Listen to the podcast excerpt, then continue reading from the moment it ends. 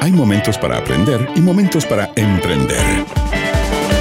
Y porque para un emprendedor curioso y una emprendedora creativa es imposible dejar de aprender, la Academia de Emprendedores abre su temporada de verano para acompañar tus tardes en la montaña, el río, la playa, la ciudad.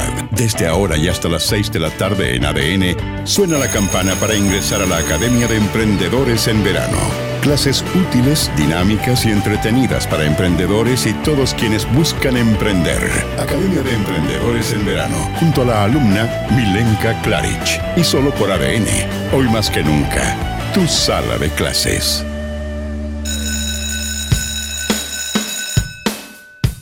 Ya sonó el timbre y nos conectamos con el profesor que se pasa más películas de todos con su clase Emprendimiento de Película. Bienvenido Alejandro Godoy, ¿cómo estás?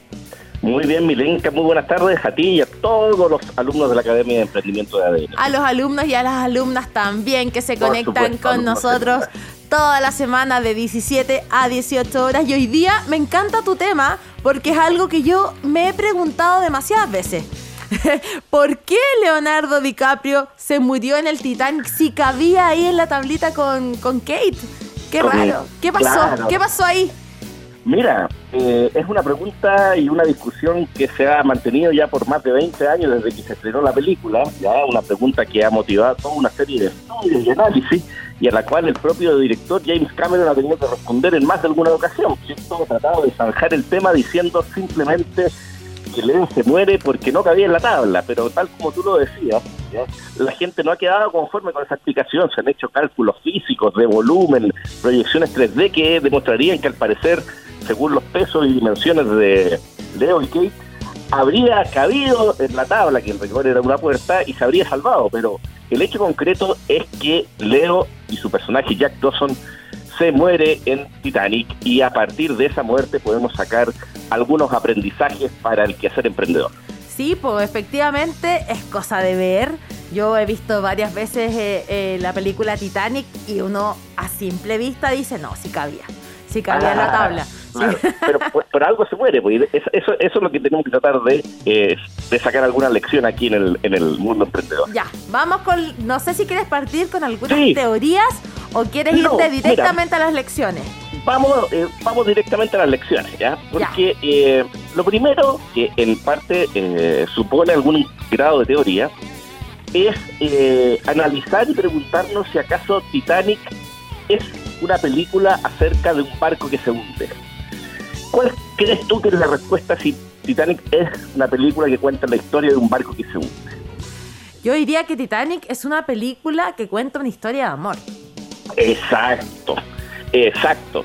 Titanic no es una película de un barco que se hunde, sino es una historia de un amor trágico que ocurre en el contexto de un barco que se hunde, de la misma forma en que Romeo y Julieta es la historia de un amor fatídico que ocurre en el contexto de dos familias enfrentadas en la Verona renacentista. Una tragedia. Una tragedia. ¿Qué sacamos de aquí de aprendizaje para el mundo emprendedor? Que más importante que tu producto, en este caso la historia de un barco que se va a hundir, ¿cierto? Del barco más grande del mundo que se hunde en su viaje inaugural, es la historia que contamos en torno a él. Ya en este caso una historia de amor trágico. Por lo mismo, para cada emprendedor, más importante que su producto es construir una historia, un relato, un sentido de misión detrás de su proyecto, ¿cierto? Y eso es lo que de alguna manera hace James Cameron con la película Titanic. Cuenta una historia detrás de eh, una idea inicial que es la historia de este barco que se hunde. Piensa tú que Simon Sinek, ¿cierto? El autor de la teoría del círculo dorado, un conferencista muy conocido que hay harto de él en YouTube y en todas partes, lo repite eh, frecuentemente en sus charlas. Él dice, mira, las personas no compran lo que tú haces, tu producto o servicio, compran el por qué tú lo haces. El storytelling de tu, producto. Y eso es una historia, un propósito, una creencia. Y ahí está en gran parte lo que ocurre en Titanic, ¿cierto? Titanic no es la historia, no es la película de un barco.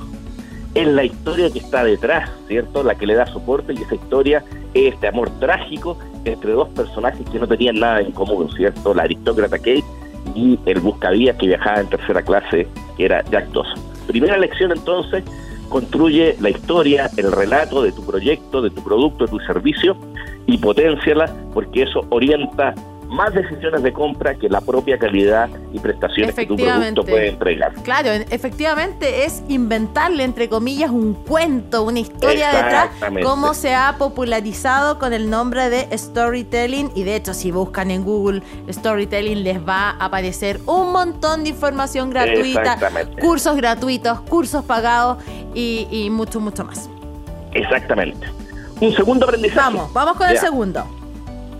El segundo aprendizaje es igual de interesante y es por qué se muere Leonardo DiCaprio si tal como todo el mundo lo sabe o lo puede intuir, para el director James Cameron, que es el que escribe el guion, lo más fácil era salvarlo, porque ¿qué es lo que ocurre en todas las películas de amor? Si ahora ya, ya desde el punto anterior podemos establecer que Titanic es la historia de una, es la película de una historia de amor.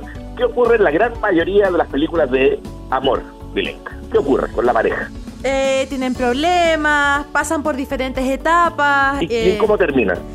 Depende cómo termine la película. En general, pero en general, en el 90% de las películas. Terminan bien. las parejas terminan juntas, ¿cierto? Viviendo felices por siempre. Viviendo felices por siempre, como dice los cuentos. Como dice Disney. exactamente, por lo tanto podemos suponer que para James Cameron lo más fácil era hacer que Leonardo DiCaprio se salvara, ¿cierto? Eso era, bastante obvio, si él escribía el guion, de cómo él podía tomar esa decisión. Pero James Cameron es un experto en marketing y en comercialización de sus, de sus productos y películas. De hecho, Titanic fue por más de 10 años la película con mayor audiencia, eh, con mayor eh, taquilla en el mundo, ¿ya? Y solo fue superada el año 2009 por Avatar, que es otra película de James Cameron. Por lo tanto, si queremos aprender de comercialización, James Cameron es alguien que tiene harto que aportarnos. Y él toma la decisión de que Leonardo DiCaprio muera. ¿Qué podemos extraer de ahí? Que siempre un emprendedor tiene que ir más allá de lo obvio, más allá de lo previsible, más allá de lo evidente. Tiene que tratar de sorprender siempre a su audiencia, a su segmento, que es lo que hace Cameron. Y también de perdona que te interrumpa, pero también de diferenciarse, porque si todas las películas terminaban con un final feliz, eh, había que hacer algo diferente. Por eso te digo que lo importante es distinguirse, diferenciarse, sorprender, hacer algo que eh, no sea lo esperable y lo inmediato, ¿cierto? Nunca vamos a saber cuál habría sido el éxito de Titanic si eh, Cameron hubiera tomado la opción de salvar a DiCaprio, ¿cierto? No vamos a saber nunca. Pero podemos hipotetizar que no habría tenido tanto éxito si hubiese entregado un final que a todas luces hubiese resultado previsible.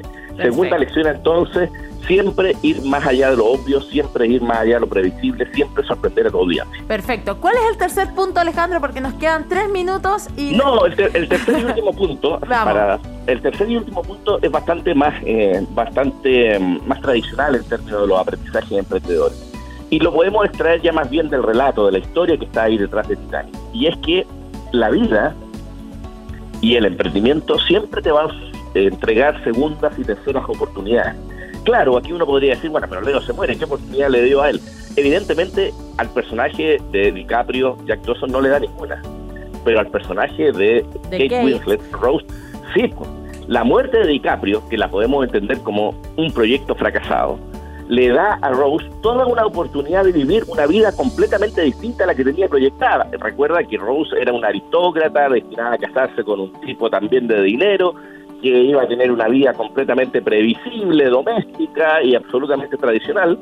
Y es a partir de este fracaso que podríamos entender la muerte de, de, de, de Titanic y la muerte de, su amante Jack, es a partir de ese fracaso que ella logra replantear, rehacer y transformarse en una aventurera que colecciona experiencias por todo el mundo, ¿cierto? Y eso es lo que relata que ella finalmente hizo con su vida, ¿cierto? Coleccionar experiencias y aventuras por todo el mundo. Por lo tanto, nunca hay que desmotivarse con el fracaso o la muerte de un proyecto, que sería en este caso Jack, sino que debemos ver la vida como Rose y sacar lo mejor del fracaso para lanzarlo en una nueva aventura emprendedora con toda la experiencia y aprendizaje que hemos ido acumulando hasta este momento. Ahí Excelente. tenemos tres aprendizajes que podemos sacar de por qué Leo DiCaprio se muere en el Excelente clase, profesor Alejandro Godoy, autor de libros como Demoliendo mitos, Generación Emprende y las 22 leyes inmutables del emprendimiento. Nos volvemos a escuchar la próxima semana. Que estés muy bien. Chao, chao, chao. chao. En ADN, formas parte de la Academia de Emprendedores Banco de Chile.